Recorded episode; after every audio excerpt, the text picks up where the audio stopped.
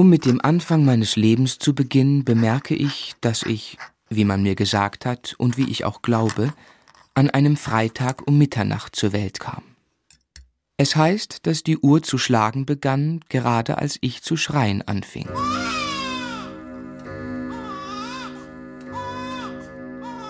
Ich erblickte in Blunderstone in Suffolk oder da herum, wie man in Schottland sagt, das Licht der Welt. Ich bin ein nachgeborenes Kind. Die Augen meines Vaters schlossen sich sechs Monate, bevor die meinigen sich öffneten. Es liegt etwas Seltsames für mich in dem Gedanken, dass mein Vater mich niemals gesehen hat, und noch Seltsameres in der schattenhaften Erinnerung an den weißen Grabstein auf dem Kirchhof. Ich empfand unsäglichen Kummer, dass er dort draußen allein liegen musste in der dunklen Nacht, während unser kleines Wohnzimmer hell und warm war von Feuer und Licht und das Tor unseres Hauses, fast grausam kam es mir manchmal vor, für ihn verriegelt und verschlossen blieb.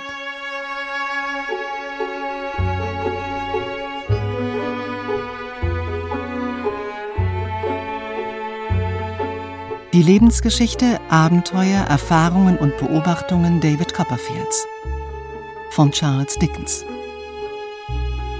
Aus dem Englischen von Gustav Meyring. Erster Teil.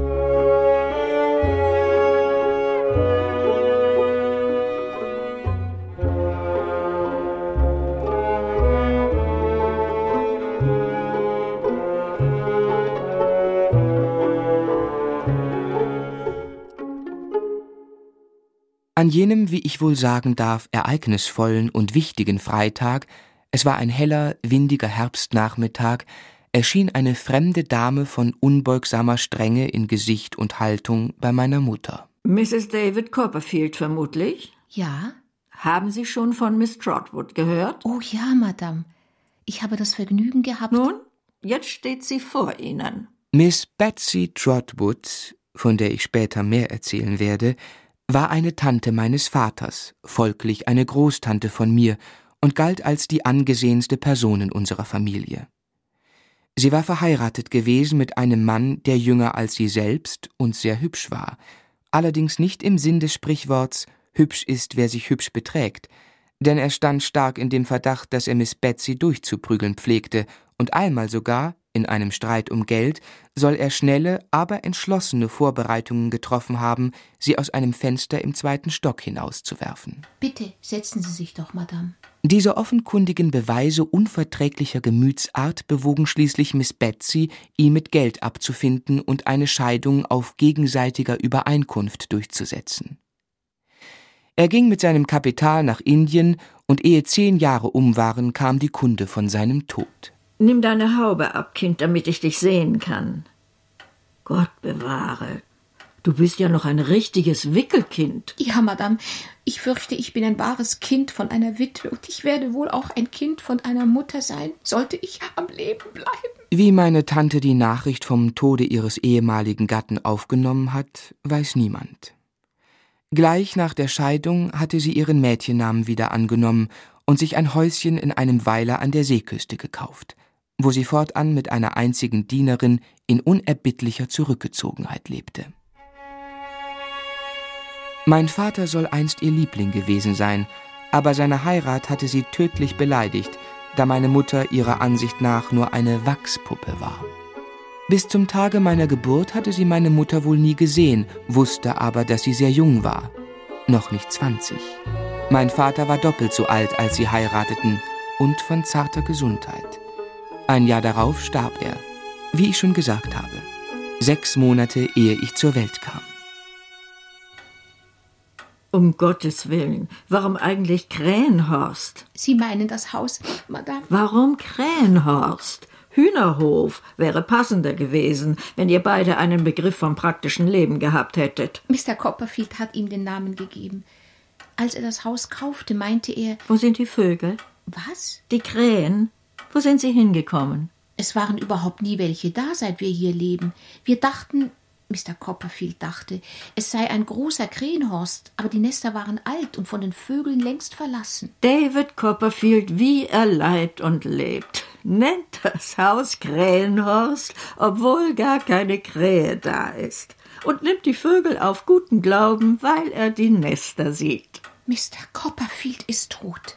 Und wenn Sie sich unterstehen, unfreundlich über ihn zu sprechen? Ich glaube, meine arme liebe Mutter hatte einen Augenblick die Absicht, sich an der Tante tätlich zu vergreifen, aber es blieb bei einem schüchternen Aufstehen. Dann setzte sie sich schwach nieder und fiel in Ohnmacht. Als sie wieder zu sich kam, stand Miss Betsy am Fenster. Es war mittlerweile ganz dunkel geworden. Ich zittere am ganzen Leibe. Ich weiß nicht, was es ist. Ich sterbe sicherlich. Nein, nein, nein. Trinke eine Tasse Tee. Ach Gott. Ach Gott, meinen Sie, dass mir das gut tun wird? Na, selbstverständlich. Es ist doch alles bloß Einbildung. Wie heißt denn das Mädchen? Ich weiß nicht, ob es ein Mädchen wird, Madame. Gott segne dieses Kind. Das meine ich doch nicht. Ich meine das Dienstmädchen. Peggotty? Haggerty. Willst du damit sagen, Kind, dass ein menschliches Geschöpf in eine christliche Kirche gegangen ist und sich Peggotty hat taufen lassen? Es ist ihr Familienname. Mr. Copperfield nannte sie so, weil ihr Taufname derselbe ist wie der meine. Clara. Heda Peggotty, Tee, aber rasch. Deiner Herrschaft ist ein bisschen unwohl. Du meinst, es wird ein Mädchen? Na, ich zweifle keinen Augenblick daran. Ich habe ein Vorgefühl, dass es ein Mädchen wird. Nun, Kind, von dem Moment der Geburt dieses Mädchens an. Vielleicht ist's ein Knabe? Widersprich mir nicht immer. Also, vom Augenblick der Geburt dieses Mädchens an werde ich seine Freundin sein, Kind. Ich will seine Patin sein, und sie hat Betsy Trotwood Copperfield zu heißen. Mit dieser Betsy Trotwood Copperfield soll es im Leben glatt gehen. Sie muss gut erzogen und behütet werden, dass sie ihr Vertrauen nicht törichterweise jemandem schenkt, der es nicht verdient. Das lass meine Sorge sein. Ja, ich. Das ist sehr gütig von Ihnen. War David gut gegen dich, Kind? Habt ihr euch gut vertragen? Wir waren sehr glücklich. Mr. Copperfield war viel zu gut zu mir. Er hat dich also verzogen. Allein und verlassen zu sein und ohne Stütze in dieser rauen Welt dazustehen. Dazu hat er mich wohl nicht erzogen. Gut, weine nicht. Du warst eine Weise, nicht wahr? Ja. Schon gut, schon gut. Hör auf zu weinen, du wirst dich noch krank machen. Das ist weder gut für dich noch für mein Patenkind. David hat sich mit seinem Geld eine Leibrente gekauft. Und wie hat er für dich gesorgt? Mr. Copperfield war so vorsichtig und gut, mir die Anwartschaft auf einen Teil davon zu sichern. Wie viel?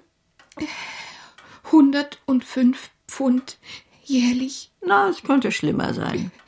Peggotty, die eben mit dem Teebrett und Lichtern hereinkam, sah auf den ersten Blick, wie es um meine Mutter stand, brachte sie rasch in die obere Stube hinauf und schickte Ham, ihren Neffen, der seit einigen Tagen als Bote für unvorhergesehene Fälle im Hause war, nach der Hebamme und dem Doktor.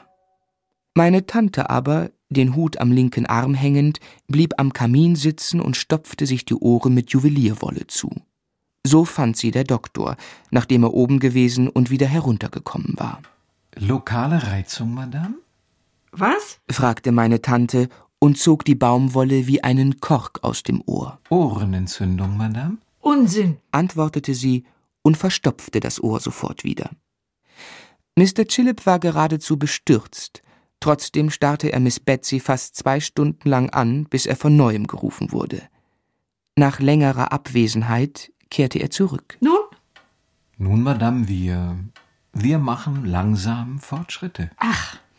Der Doktor ging lieber hinaus und setzte sich draußen im Dunkeln auf die zugige Treppe, bis man wieder nach ihm schickte.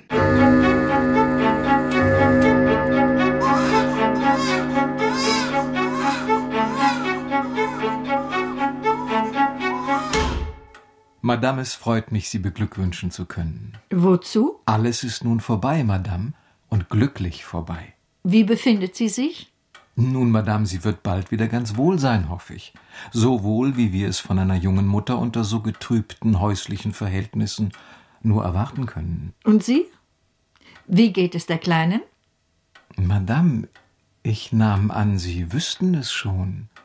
Es ist ein Knabe. Meine Tante sprach kein Wort, nahm ihren Hut an den Bändern wie eine Schleuder, führte einen Streich damit gegen Mr. Chillips Kopf, stülpte ihn aufs Haupt, schritt hinaus und kam niemals wieder. Wenn ich weit zurück in die Leere meiner Kinderzeit blicke, so sondern sich aus dem Wirrwarr von allerlei Dingen zuerst die beiden Gestalten meiner Mutter und Peggottys heraus. Peggotty, mit Backen so rot, dass ich mich stets wunderte, warum die Vögel nicht lieber an ihnen statt an den Äpfeln herumpickten. Dann ist da ein langer Gang, für mich eine endlose Perspektive, der von Peggottys Küche zum Haupttor führt. Dann die beiden Wohnzimmer. Das eine, in dem abends meine Mutter, ich und Peggotty sitzen, und das Empfangszimmer, wo wir sonntags nach der Kirche sind. Und dann sehe ich unser Haus. Im Hintergrund hängen in den hohen Ulmen die zerzausten Krähennester. Jetzt bin ich in dem Garten hinter dem Hof und das Obst hängt dick an den Bäumen. Meine Mutter pflückt die Früchte in ein Körbchen. Ich stehe dabei, stecke heimlich ein paar Stachelbeeren in den Mund. Ein starker Wind erhebt sich und im Handumdrehen ist der Sommer vergangen. Wir spielen im Winter Zwielicht und tanzen in der Stube herum.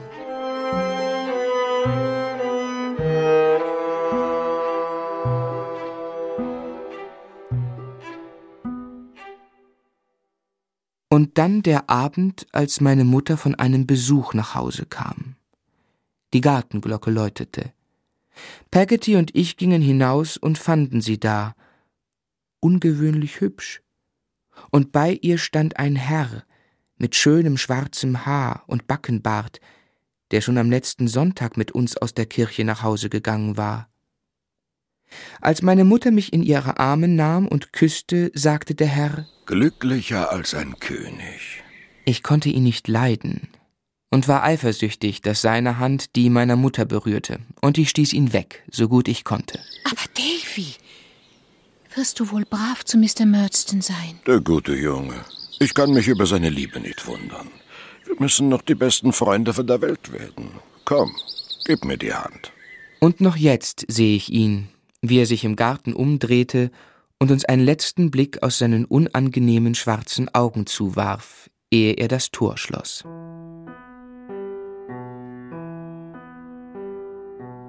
Hoffe, Sie haben einen angenehmen Abend verlebt, Ma'am. Dankeschön, Peggotty. Ich habe einen sehr angenehmen Abend verbracht. Eine neue Bekanntschaft ist immer eine angenehme Abwechslung. Eine sehr angenehme Abwechslung. Er hätte Mr. Copperfield nicht gefallen. Das ist meine Meinung und die beschwöre ich. Wie kannst du es wagen? Wie kannst du es übers Herz bringen, mich so zu verstimmen und mir so böse Worte zu sagen, wo du wohl weißt, dass ich nicht einen einzigen guten Freund habe? Umso mehr Grund für mich, Ihnen zu sagen, dass es nicht geht. Nein, es geht nicht. Nein, um keinen Preis. Nein. Und wieder saßen wir eines Abends, als meine Mutter ausgegangen war, beisammen, Peggotty und ich, als sie, nachdem sie mich mehrmals angeblickt und den Mund aufgerissen hatte, als wollte sie sprechen, endlich sagte Master Davy, wie wäre es, wenn du mit mir auf 14 Tage meinen Bruder in Yarmouth besuchtest? Wie ist denn dein Bruder Peggotty? Ist er ein angenehmer Mann? Und was für ein angenehmer Mann. Er ist ein Fischer und handelt mit Hummern und Krebsen. Und dann ist da das Meer und die Boote sind da und die Schiffe und der Strand und Hem zum Spielen. Aber was wird Mama dazu sagen? Ich möchte eine Guinee wetten, dass sie uns die Erlaubnis dazu gibt. Da die Sache so stand, war ich ganz bereit zur Reise. Es steht als eine frohe Erinnerung vor mir, wie der Wagen vor der Türe hielt und meine Mutter mich küsste, und ich freute mich, dass ich vor zärtlicher Liebe zu ihr und dem alten Hause, das ich noch nie verlassen hatte, weinen musste. Und als der Wagen davonfuhr, da kam meine Mutter noch einmal zur Gartentür heraus und ließ halten, um mich noch einmal zu küssen. Ich verweile gern in Gedanken bei der Innigkeit und Liebe, mit der sie mir ins Gesicht blickte und mir noch einen letzten Abschiedskuss gab.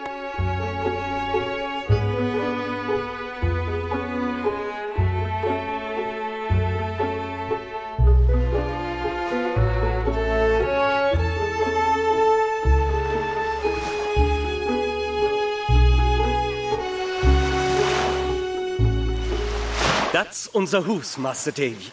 Ham, der mich seit meiner Geburt nicht mehr gesehen hatte, begrüßte mich wie einen alten Bekannten und zeigte hinaus aufs Meer. Aber ich konnte kein Haus sehen, nur eine Art Schleppkahn, eine ausgediente Barke mit einem Stück eisernen Rohres als Schornstein, aus dem es sehr gemütlich rauchte. Es stand auf einer kleinen Anhöhe am Wasser, auf der öden Ebene außerhalb des Dorfes. Ich glaube, wenn es Aladins Palast gewesen wäre, hätte ich nicht entzückter sein können, als über den romantischen Gedanken, hier wohnen zu dürfen. Freut mich, Sie zu sehen, Sir. Werden uns rauffinden, aber herzlich. Ich danke Ihnen, Mr. Peggotty. An einem so schönen Ort wie diesem werde ich mich ganz gewiss wohlbefinden. Mhm. Wo geht to Hussa? Haben Sie Ihre Mama frisch und munter verlassen? Wie ich es nur wünschen könnte. Und sie lässt sich Ihnen empfehlen. Das war eine kleine, höfliche Lüge meinerseits. Ich bin ihr sehr verbunden. Wenn Sie dat hier Fairtime Dach ut holen könnt mit Mrs. Gummidge, Ham und Lüt Emily, sind wir stolz ob Ihr Gesellschaft. In der Zurückgezogenheit meiner eigenen kleinen Kabine erzählte Peggotty mir, was es mit den Bewohnern dieses Hauses auf sich hatte. Der vierschrötige, freundliche Ham war der Sohn eines Bruders von Mr. Peggotty und von meiner Peggotty, und die kleine, bezaubernd hübsche Emily die Tochter einer Schwester. Beide waren Waisen, die Mr. Peggotty in frühester Kindheit zu sich genommen hatte, denn ihre Mütter waren gestorben und ihre Väter ertrunken. Mrs. Gummidge war die Witwe des ehemaligen Bootsteilhabers, der ebenfalls ertrunken war.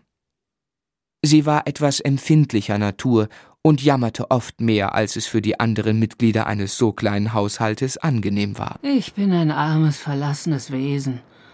Und alles geht mir die Quere. Wo fehlt's, Alte? Du kommst aus dem guten Vorsatz, Dan? Ja, nu? es tut mir leid, dass ich dich immer ins Wirtshaus treibe. Ich sollte lieber ins Armenhaus gehen und sterben. Wenn mir alles die Quere geht und ich allen der Quere bin. Kopf hoch, Mutting. Es ist alles nicht so arg. Doch. Ich fühle es mehr. Ich fühle es mehr als die anderen Leute.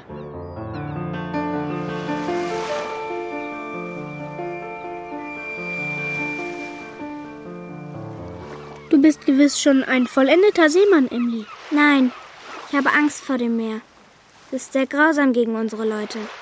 Ich habe gesehen, wie es ein Schiff so groß wie unser Haus in lauter Stücke zerbrach. Das war doch hoffentlich nicht das Schiff, mit dem mein Vater ertrank. Nein, das habe ich nicht gesehen. Wie war er denn? Hm, kann mich nicht erinnern. Auch ich habe meinen Vater nie gesehen. Sein Grab ist auf dem Kirchhof, nicht weit von unserem Haus.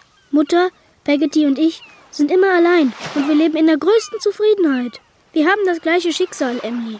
Nein, meine Mutter habe ich noch vor meinem Vater verloren und sein Grab kennt niemand. Und dann ist da noch ein Unterschied. Dein Vater war ein Gentleman und deine Mutter ist eine Lady. Meine Leute sind Fischer, genau wie Onkel Dan. Dein Onkel ist ein guter Mann. Gut, wenn ich mal eine Lady werden sollte, schenke ich ihm einen himmelblauen Rock mit diamantenen Knöpfen, eine große goldene Uhr und einen Koffer voll Geld. Du möchtest wohl gern eine Lady sein. Ja, die Tage eilten an uns vorüber, als ob die Zeit selbst noch ein Kind wäre und immer mit uns spielte. Ich sagte Emily, dass ich sie anbetete. Wenn du nicht gestehst, dass du mich ebenfalls anbetest, muss ich mich töten. Mit einem Schwert. Und sie sagte, ich liebe dich. Und ich zweifle nicht, dass es so war. Dann kam der Tag der Heimreise. Die Trennung von Mr. Peggotty und Mrs. Gummidge konnte ich noch verwinden, aber der Abschied von Emily zerriss mir das Herz.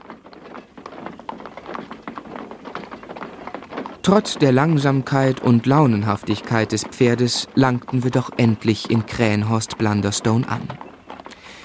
Ich sehe noch den kalten grauen Nachmittag mit dem dunklen regnerischen Himmel vor mir. Die Tür ging auf, und ich erwartete halb lachend, halb weinend vor Erregtheit meine Mutter zu sehen. Aber nicht sie, sondern eine fremde Dienerin trat heraus. Wart ein bisschen, Master Davy, und ich werde dir etwas sagen. Peggotty, was ist denn? Du meine Güte, nichts ist, mein lieber Davy. Wo ist Mama? Wo Mama ist, Davy?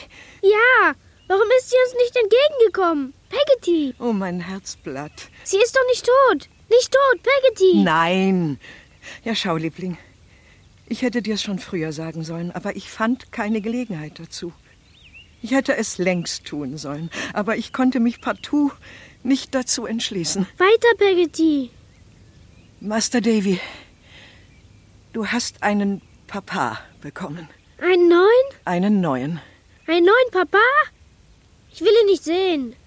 Und deine Mama? Ich widerstand nicht länger, und wir gingen sogleich in das Empfangszimmer, wo sie mich verließ. An der einen Seite des Kamins saß meine Mutter, an der anderen Mr. Murdston. Meine Mutter ließ ihre Arbeit sinken und stand rasch auf, aber, wie es mir schien, furchtsam. Liebe Clara, denke daran.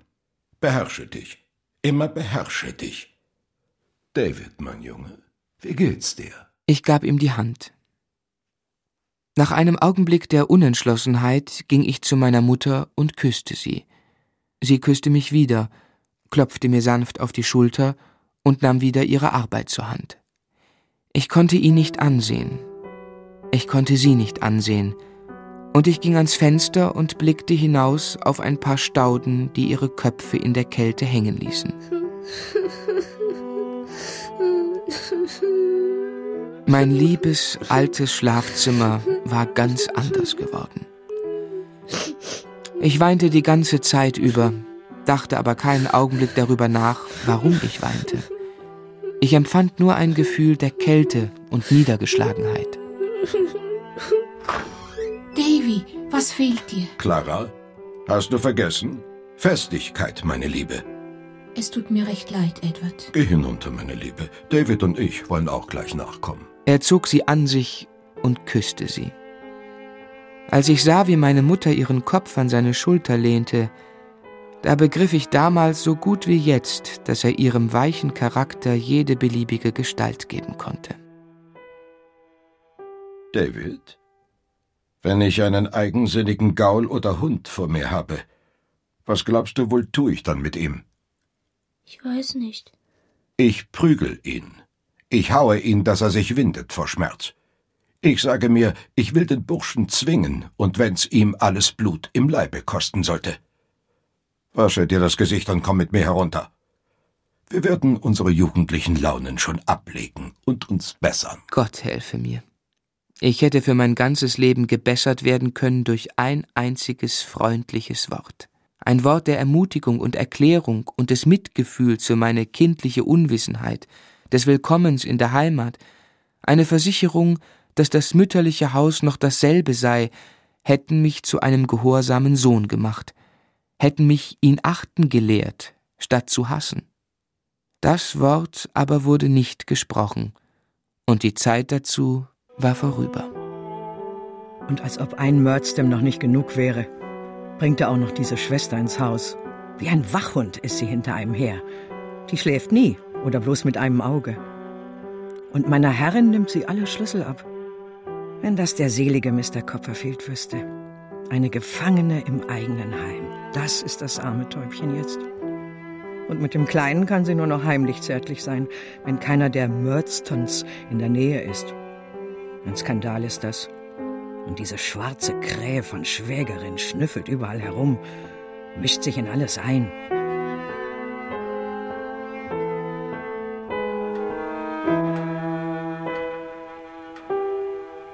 Es ist sehr hart, Edward, dass ich in meinem eigenen Haus. In meinem eigenen Haus? Clara. Unserem eigenen Haus, meine ich. Ich hoffe, du weißt, was ich meine, Edward. Es ist sehr hart, dass ich in deinem eigenen Haus nicht ein Wort über häusliche Angelegenheiten sagen darf. Ich habe sicher sehr gut Haus gehalten, ehe wir heirateten. Frag nur Peggotty, ob es nicht recht gut ging, als man mir nicht reinredete. Clara, du setzest mich in Erstaunen. Ja, Ich fand Befriedigung in dem Gedanken, eine unerfahrene und harmlose Person zu heiraten und ihren Charakter zu bilden und ihr etwas von der Festigkeit und Entschiedenheit zu geben, die ihr fehlen. Und wenn Jane Murdston so gütig ist, mir darin beizustehen und meinetwegen eine Stellung gleich der einer Haushälterin übernimmt und dafür so schlechten Dank oh, bitte, bitte, Edward, sag nicht, dass ich undankbar bin. Wenn Jane Murdston dafür Undank erntet, so fühle ich meine Gefühle erkalten. Liebling, bitte sag das nicht. Oh bitte, ich kann das nicht ertragen. Bloße Schwäche fällt bei mir nicht ins Gewicht, Clara. Komm, lass uns wieder gut sein. Ich könnte nicht leben in Kälte und Unfreundlichkeit um mich herum. Ich habe sehr viele Fehler, ich weiß, und es ist sehr gut von dir, Edward, dass du mit deinem starken Charakter dir Mühe gibst, mich zu bessern. Nie wieder hörte ich meine Mutter über irgendetwas eine Meinung äußern, ehe sie sich nicht zuvor an Miss Murdston gewendet oder in sichere Erfahrung gebracht hatte, was deren Ansicht sei. Wenn ich in einen Käseladen gehe und kaufe 5000 doppelte Gloucester-Käse zu vier und einem halben Penny. 5000 Gloucester-Käse. Hm. Viereinhalb Penny das Pfund. Macht, hm, viereinhalb Mal. Werde ich wohl je diese Unterrichtsstunden vergessen? Dem Namen nach stand ihnen meine Mutter vor, in Wirklichkeit aber Mr. Murdston und seine Schwester, die immer zugegen waren, uns Lektionen in der Festigkeit zu erteilen, die unser beider Leben vergiftete. Oh, Davy, Davy. Clara sei fest mit dem Jungen. Sag nicht Davy, Davy. Das ist kindisch. Entweder kann er seine Lektion oder er kann sie nicht. Er kann sie nicht. Die natürliche Folge dieses vielleicht sechs Monate dauernden Unterrichts war, dass ich ganz stumpf, verstockt und schwer vom Begriff wurde. Dazu trug ebenfalls bei, dass ich mich täglich mehr meiner Mutter entfremdet fühlte. Ich glaube, wenn mir nicht ein glücklicher Umstand geholfen hätte, ich wäre blödsinnig geworden. Aber mein Vater hatte eine kleine Büchersammlung hinterlassen, in einer Dachstube neben meinem Schlafraum, um die sich niemand kümmerte. Roderick Random, Peregrine Pickle, Humphrey Klinke, Tom Jones, der Landprediger von Wakefield, Don Quixote, Gil Blas und Robinson Crusoe. Diese glorreiche Schar leistete mir Gesellschaft. Sie erhielt meine Fantasie lebendig und meine Hoffnung auf etwas über diesen Ort und diese Zeit hinausgehendes. Das bildete meinen einzigen und beständigen Trost.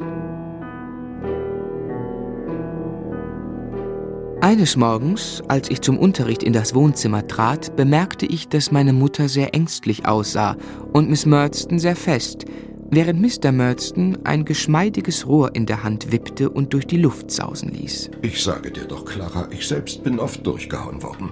Gewiss? Selbstverständlich? Gewiss, liebe Jane, aber, aber meinst du, dass es Edward gut getan hat? Glaubst du, dass es Edward geschadet hat, liebe Clara?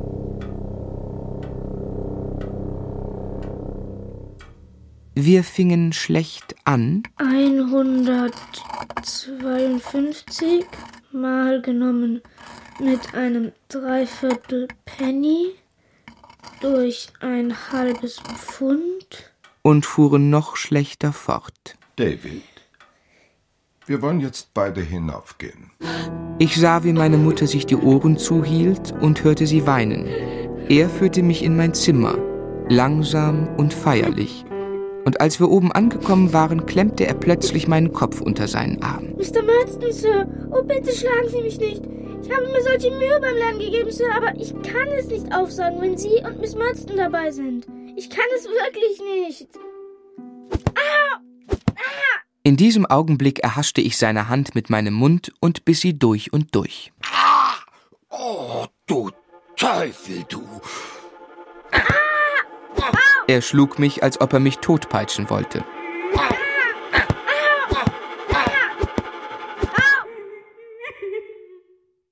Dann war er fort und die Tür war von außen verschlossen.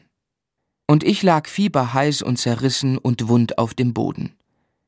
Welch unnatürliche Stille im ganzen Haus herrschte. Ich raffte mich auf und sah mein Gesicht im Spiegel so verschwollen und entstellt, dass ich mich entsetzte.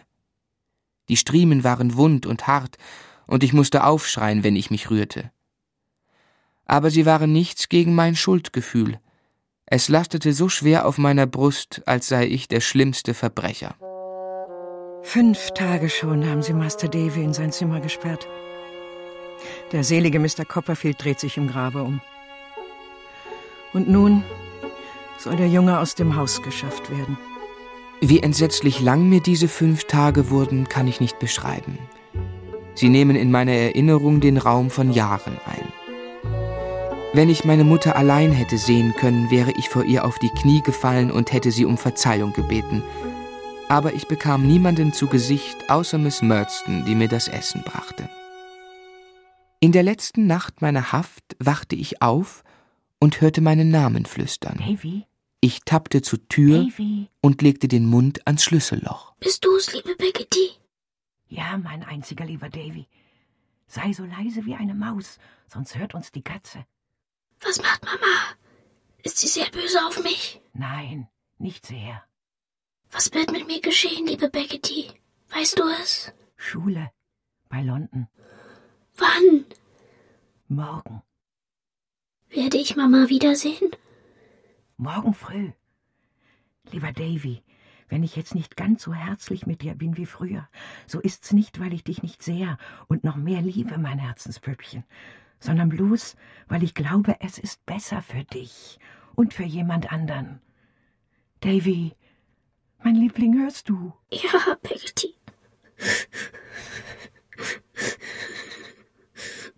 Du, mein Herzenskind. Ich will dir nur sagen, du darfst mich niemals vergessen. Auch ich will dich niemals vergessen. Ich will deine Mama, Davy, so in Acht nehmen, wie ich dich in Acht genommen habe. Und ich werde sie nie verlassen. Ich werde dir schreiben, mein Liebling, und ich will, ich will. Ich danke dir, meine Liebe, liebe Peggotty. Seit dieser Nacht wuchs in mir ein Gefühl für Peggotty, das ich nicht recht beschreiben kann. Sie ersetzte mir nicht meine Mutter, niemand hätte das können, aber sie füllte eine Leere in meinem Herzen aus, die sich über ihr schloss, und ich fühlte etwas für sie, das ich nie für ein anderes menschliches Wesen empfunden habe.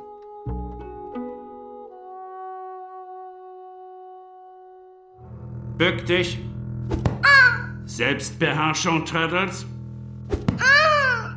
In einer Schule, die von bloßer Grausamkeit beherrscht wird, wird nie viel gelernt, ob ihr jetzt ein Dummkopf vorsteht oder nicht.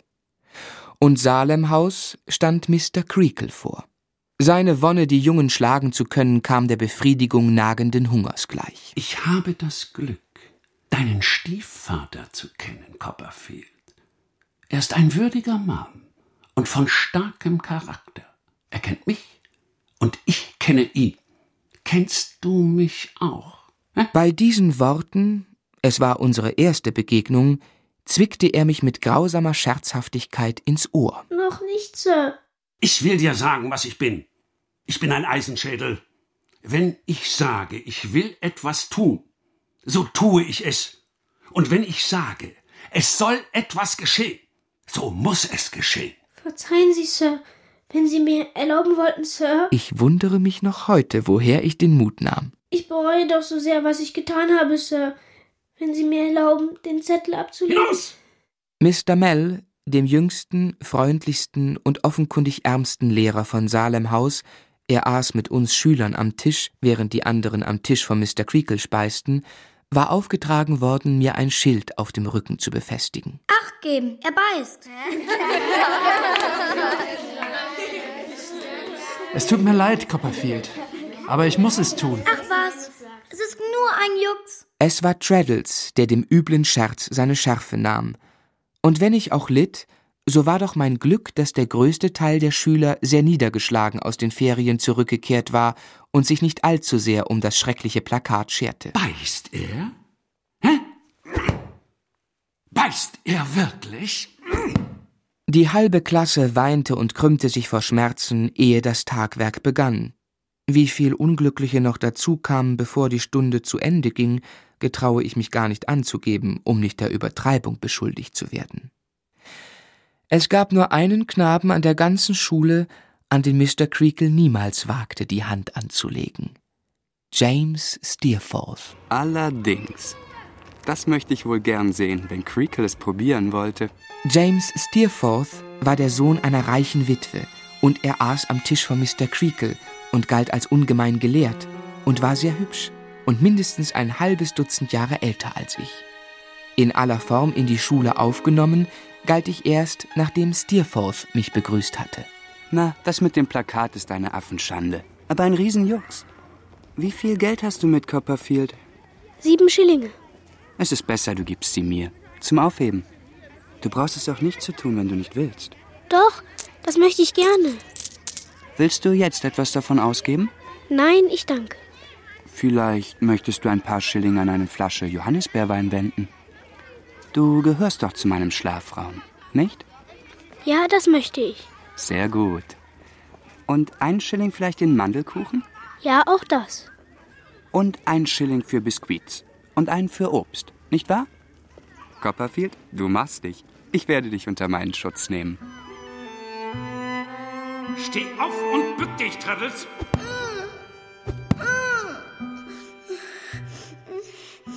Armer Traddles. In seinem engen, himmelblauen Anzug, der seine Arme und Beine wie Würste oder Teigrollen erscheinen ließ, war er der lustigste und zugleich unglücklichste unter den Schülern. Er wurde immer mit dem spanischen Rohr gehauen, ich glaube jeden Tag im ganzen Semester, mit Ausnahme eines Montags, wo er nur mit dem Lineal eines über beide Hände bekam. Einmal, als Steerforth während des Gottesdienstes gelacht hatte und der Kirchendiener glaubte, es sei Traddles gewesen, wurde er einen ganzen Tag lang eingesperrt, aber er verriet nie den eigentlichen Täter. Er war sehr ehrenhaft und betrachtete es als eine heilige Pflicht der Schüler, einander beizustehen. Keine Spur von einem Mucker. Höchstes Lob wurde ihm zuteil. Welch schöner Lohn. Steerforth blieb mein Beschützer. Niemand wagte einem Knaben, der in seiner Gunst stand, etwas zu tun.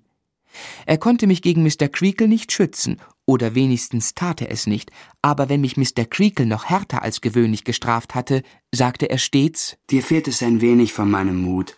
Das hätte ich mir an deiner Stelle nicht gefallen lassen, Copperfield. Damit wollte er mich trösten, und ich fand das sehr freundlich von ihm. Ein Zufall befestigte das vertrauliche Verhältnis zwischen Steerforth und mir in einer Weise, die mich mit Befriedigung und Stolz erfüllte, wenn es auch mancherlei Beschwerlichkeit mit sich brachte. Als er mir nämlich einmal die Ehre erwies, auf dem Spielplatz mit mir zu sprechen, geschah es, dass ich die Bemerkung wagte, irgendjemand oder etwas passe auf Tom Jones. Und als wir zu Bett gingen. Sag mal, kleiner Copperfield, besitzt du das Buch? Nein, aber ich habe es gelesen. Und auch Robinson Crusoe, Humphrey Clinker, Don Quixote und. Und erinnerst du dich noch an alles? Oh ja, ich habe ein gutes Gedächtnis und glaube noch fast alles auswendig zu wissen. Ich will dir etwas sagen, kleiner Copperfield. Du kannst sie mir erzählen. Ich mag abends sowieso nicht so bald zu Bett gehen und wache gewöhnlich zu früh auf. Robinson fiel in eine tiefe Verzweiflung, da er nicht wusste, was er essen sollte und wo er schlafen sollte und ob er seine Heimat jemals wiedersehen würde. Ich fühlte mich außerordentlich geschmeichelt und wir fingen noch am selben Abend an. Die Kehrseite der Medaille war nur, dass ich mich abends oft schläfrig oder nicht aufgelegt fühlte. Aber es musste geschehen. Auch früh, wenn ich gern noch eine Stunde geschlummert hätte. Steerforth bestand darauf. Aber ich bewunderte und liebte ihn. Sein Beifall war mir genug.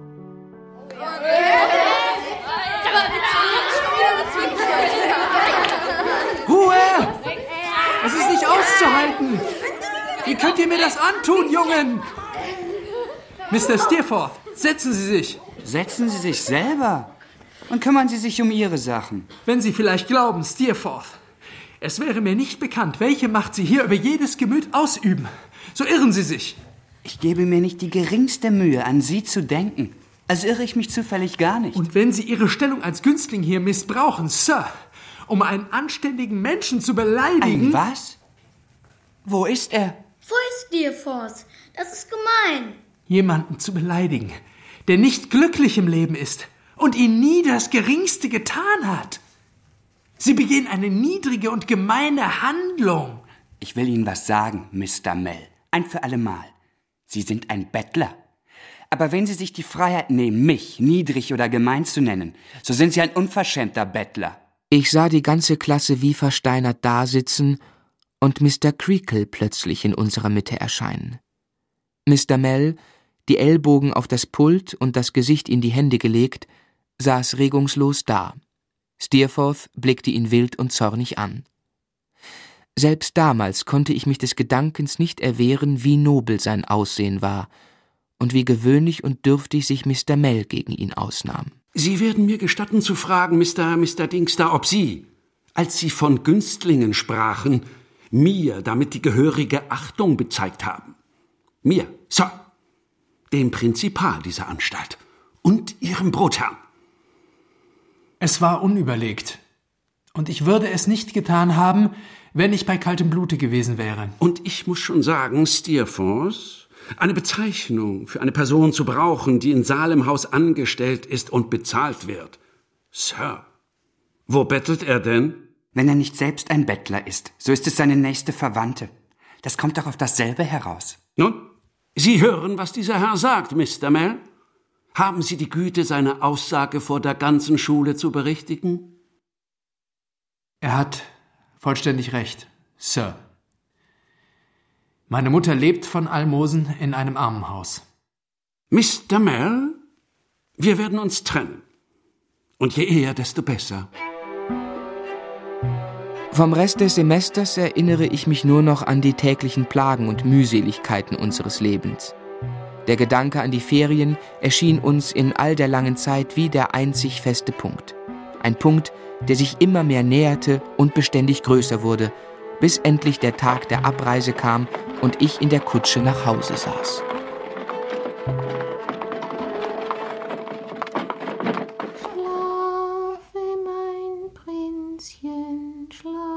Das Lied kam mir neu und doch so alt vor, dass es mein Herz zum Überströmen erfüllte. Es war wie ein alter Freund, der nach langer Abwesenheit zurückkehrt. Davy, ach, mein geliebtes Kind. Sie saß beim Feuer und stillte ein Kind, dessen winzige Händchen an ihrer Brust ruhten. Das ist dein Brüderchen.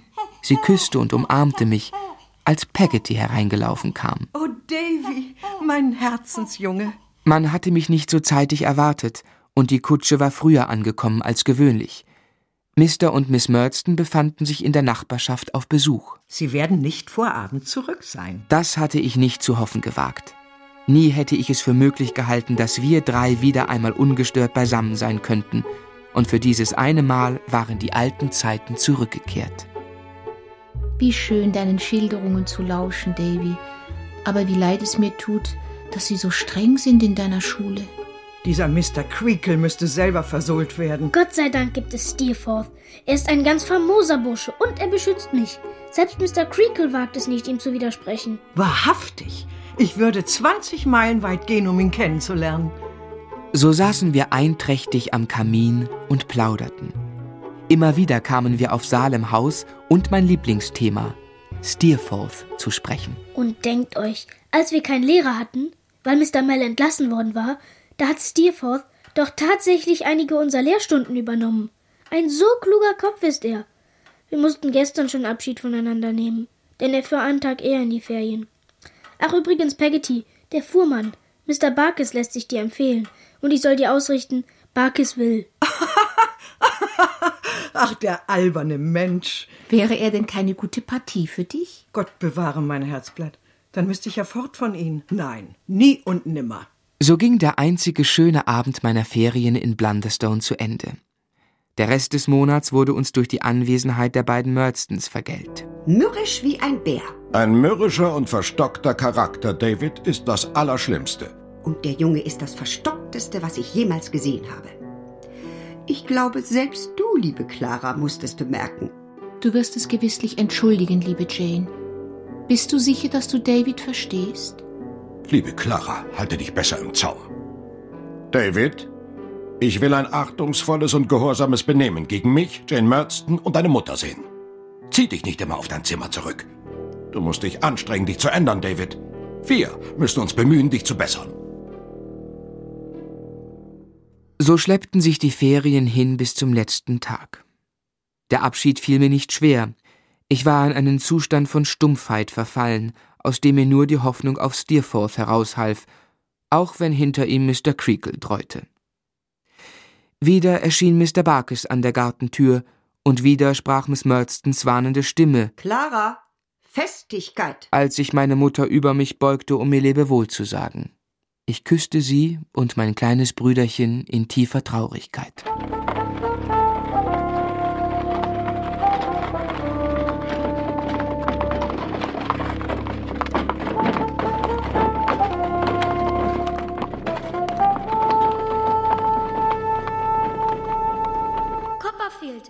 Sollst zum Direktor kommen. Ich war noch nicht lange wieder in Salemhaus, als Traddles mich auf dem Weg zum Unterricht abfing und zu Mr. Creakle schickte. Ich ging ohne Argwohn, denn es war mein Geburtstag. Ich erwartete ein Geschenk von Peggotty, und heiteren Gemüts eilte ich in das Wohnzimmer des Direktors. Dort sah ich Mr. Creakle beim Frühstück sitzen, Rohrstock und eine Zeitung neben sich. Er hielt einen offenen Brief in der Hand. Ein Geburtstagskorb war nicht da. Mrs. Creakle führte mich zum Sofa und setzte sich neben mich. Ich habe dir etwas mitzuteilen, mein Kind. Du bist noch zu jung, um zu wissen, wie die Welt sich mit jedem Tag verändert und wie die Menschen dahingehen. Aber wir müssen alle daran glauben, David. Manche von uns in der Jugend, manche im Alter. Ich sah sie mit Spannung an. Befanden sich alle wohl, als du nach den Ferien von zu Hause wegreistest? War deine Mama wohl und dein Brüderchen? Ich zitterte, ohne recht zu wissen, warum. Weil ich dir zu meinem größten Kummer sagen muss, dass sie beide sehr krank sind. Ein Nebel bildete sich zwischen Mrs. Creakle und mir, und ihre Gestalt schien einen Augenblick zu schwanken.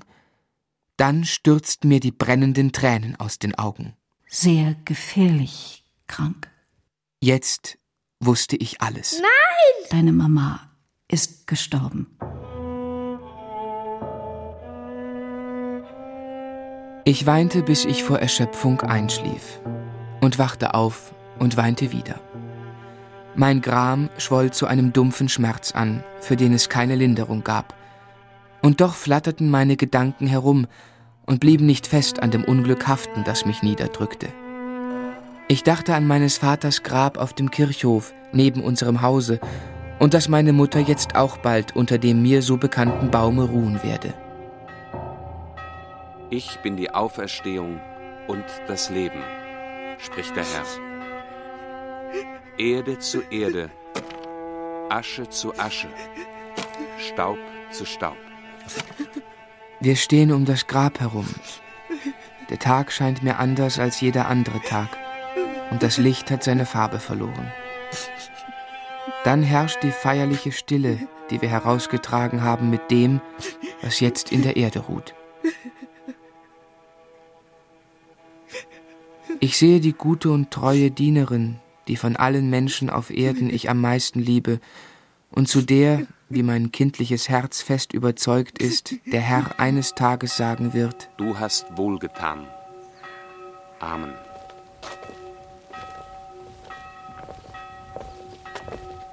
Es ist vorbei. Das Grab meiner Mutter ist zugeschüttet und wir wenden uns wieder heimwärts.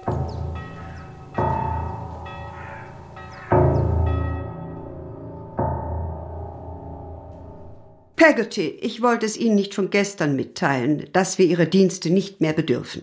Zum nächsten Monat sind Sie entlassen. Und Davy? Was wird aus dem Jungen? Wann wird er wieder in die Schule gehen? Wahrscheinlich überhaupt nicht mehr. Nun, Sie können gehen.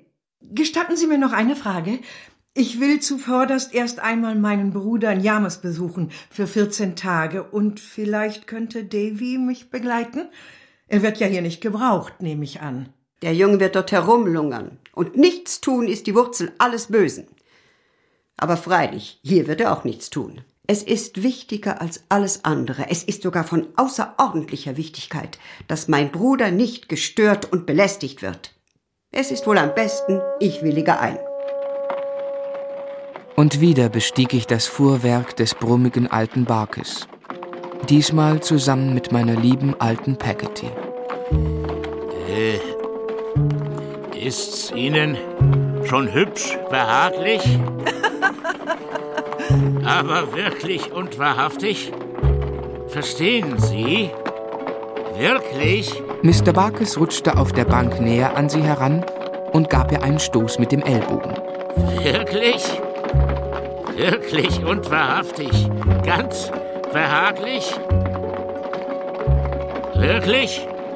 Hä?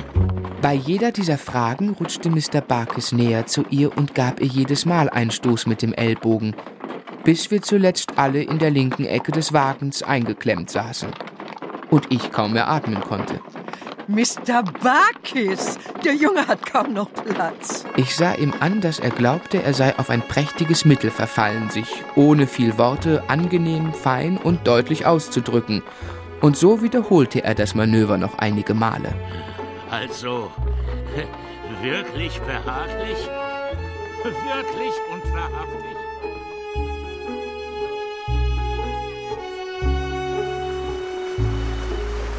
Mr. Peggotty und Ham empfingen uns in herzlicher Weise. Jeder der beiden Fischer nahm einen Koffer, und wir wollten eben weggehen, als mir Mr. Barkes feierlich mit dem Zeigefinger winkte. Also, alles in Ordnung.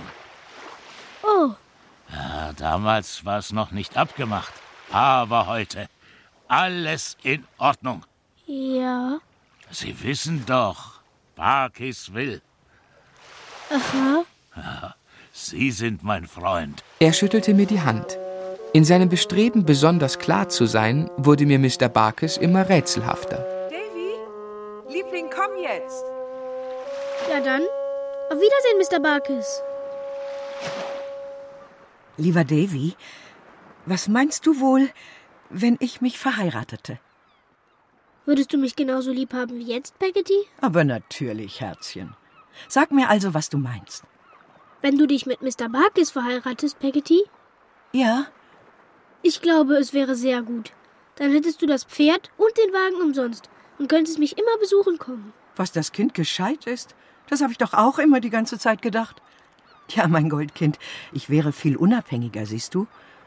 Und es würde sich in meinem eigenen Haus viel leichter arbeiten als sonst wo. Und ich wäre immer in der Nähe der Ruhestätte meines schönen Lieblings, deiner Mutter. Schau mich an, Peggotty, und sieh selbst, ob ich mich nicht von ganzer Seele darüber freue. Liebes Herz. Ich habe Tag und Nacht darüber nachgedacht. Barkis ist ein einfacher, guter Kerl. Und wenn ich meine Pflicht an seiner Seite tue, glaube ich, es wäre meine Schuld, wenn ich nicht, wenn mir nicht hübsch behaglich wäre. Seien Sie wieder herzlich willkommen in min Lüthus, Master Davy. Ach, ich danke Ihnen, Mr. Peggotty. Es ist schön, wieder hier zu sein. Wo ist Emily? Er ist in der Schule, Sir. Kommt aber bald. Ja. Kopf hoch, Mädchen. Ach, ich bin ein einsam verlassenes Geschöpf. Und sie ist die Einzige, die mich nicht die Quere geht. Hm, die Old. Seit meinem letzten Besuch war also keine wesentliche Veränderung im Gemütszustand von Mrs. Gummidge eingetreten. Auch das Haus war unverändert. Alles war so reizvoll wie früher, aber dennoch machte es nicht denselben Eindruck auf mich. Vielleicht war die Abwesenheit der kleinen Emily schuld daran. Endlich kam sie von der Schule heim. Ihre blauen Augen waren noch blauer und ihr Gesicht mit den Grübchen noch heiterer, hübscher und schelmischer geworden. Und sie schien gewachsen. Darf ich dich küssen? Ich bin kein kleines Kind mehr, Master Davy. Es schien ihr Spaß zu machen, mich zu necken. Eine Veränderung, über die ich mich sehr wunderte. Und im Laufe der Zeit stellte ich fest, dass meine geliebte kleine Emily innerhalb eines Jahres schon zu einer rechten kleinen Jungfrau herangewachsen war.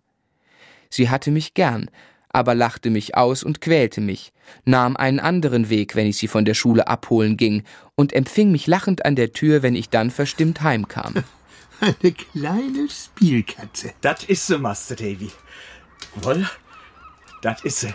Bewunderung und Entzücken spiegelten sich auf dem gutmütigen roten Gesicht Hams. Die kleine Emily wurde in jeder Hinsicht von allen verzogen und von niemand mehr als von Mr. Peggotty. Sie war so zärtlich und herzig und dabei so neckisch und schüchtern zugleich, dass sie jedermann gefangen nahm, und mich mehr denn je. Sie war auch sehr weichherzig, denn als wir nach dem Tee um den Ofen saßen und Mr. Peggotty eine Andeutung über den Verlust, den ich erlitten hatte, fallen ließ, traten ihr die Tränen in die Augen, und sie sah mich so freundlich an, dass ich ihr sehr dankbar war. Ja, hier ist auch eine Weise, Sir. Und hier ist noch eine, wenn man ihm's auch nicht anmerkt. Wenn ich Sie zum Vormund hätte, Mr. Peggotty, würde ich's wohl auch nicht sehr fühlen. Schön secht, Master Davy. Wohl. Schön secht. Um mich von meinem Kummer abzulenken, kam Mr. Peggotty auf Steerforth zu sprechen, von dem ich in Briefen vorgeschwärmt hatte und der zweifellos mein Lieblingsthema darstellte. That's ein Freund, wenn Sie von Freunden sprechen. Und er ist sehr hübsch. Seiner äußeren Schönheit steht die innere nicht nach. Sein ganzer Charakter. Mutig wie ein Löwe ist er. Und Sie können sich gar nicht vorstellen, Mr. Peggotty, wie freimütig er ist. Und ich vermute, dass er in der Buchgelehrsamkeit höher im Wind liegt als alle anderen. Ja, er weiß alles. Er ist erstaunlich gescheit. Hm, that's ein Freund. Und ein Redner ist er, dass er jeden überzeugen kann, Sir. Und gar ist ihn singen zu hören. Ein so prächtiger, feiner, nobler Bursche ist er, dass es kaum möglich ist, ihn so zu loben, wie er es verdient. Ich kann ihm nie genug dankbar sein für die Hochherzigkeit, mit der er mich in der Schule beschützte. Wahrlich, er ist. Mitten in meinem Eifer fiel mein Blick auf die kleine Emily, die mit angehaltenem Atem zuhörte. Ihre Augen glänzten wie Edelsteine, und das Blut stieg ihr in die Wangen. Sie sah so ernst und hübsch aus, dass ich erstaunt abbrach, und alle schauten sie daraufhin an und lachten.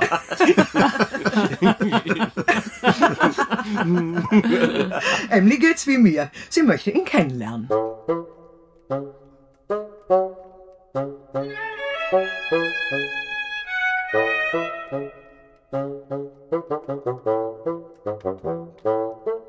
Schon am Abend unserer Ankunft erschien Mr. Barkis mit einem sehr einfältigen Gesicht und sehr linkischer Haltung und mit einer Anzahl Orangen in einem Schnupftuch. Da er nichts über dieses Bündel fallen gelassen hatte, glaubten wir, er habe es wahrscheinlich vergessen, als er wegging, und schickten ihm deshalb Ham nach. Hört, hört. Hey, secht, das ein Geschenk für Peggotty. Von jenem Tag an erschien Barkis pünktlich um dieselbe Stunde jeden Abend und immer mit einem kleinen Bündel, von dem er nie sprach und das er regelmäßig hinter die Tür stellte und dort liegen ließ.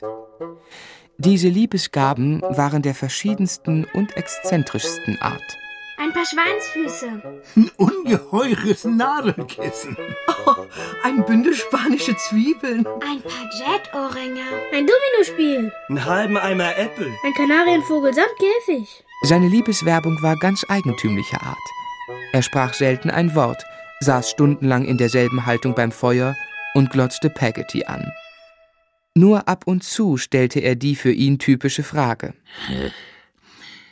Ist's Ihnen auch hübsch behaglich? Gegen Ende meines Aufenthalts machten Emily und ich mit Peggotty und Mr. Barkis einen Ausflug.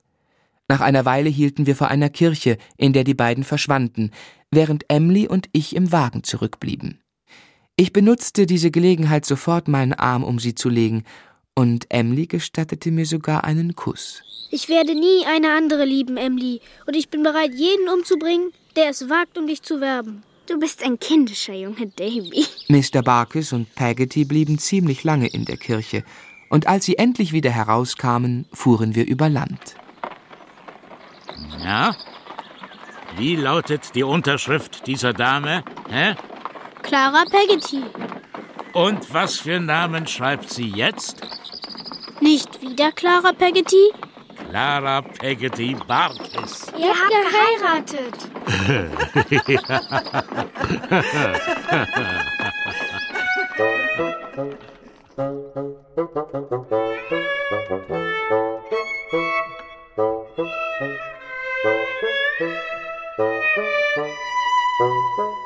Am nächsten Tag nahm ich von Peggottys Verwandtschaft Abschied, um noch eine Nacht in ihrem neuen kleinen Heim zu verbringen. Ich schlief in einem Dachstübchen, das extra für mich hergerichtet war. Solange ich lebe, lieber Davy, und unter diesem Dach wohne, sollst du dieses Zimmer vorfinden, als ob ich dich jede Minute erwartete. Wenn du selbst nach China gingst, soll es die ganze Zeit, wo du abwesend bist, auf dich warten. Ich fühlte von ganzem Herzen die Wahrheit dieser Worte und dankte ihr, so gut ich es vermochte. Es fiel nicht sehr überschwänglich aus, denn sie gab mir ihre Versicherung erst an dem Morgen, als ich mit ihr und Mr. Barkes nach Hause fuhr. Sie verließ mich am Gartentor in Blunderstone. Welch bedrückender Anblick, den Wagen mit Peggotty fortfahren zu sehen, während ich unter den alten Ulmen vor dem Hause stand, in dem kein Blick von Liebe oder Zuneigung mehr auf mir ruhen sollte.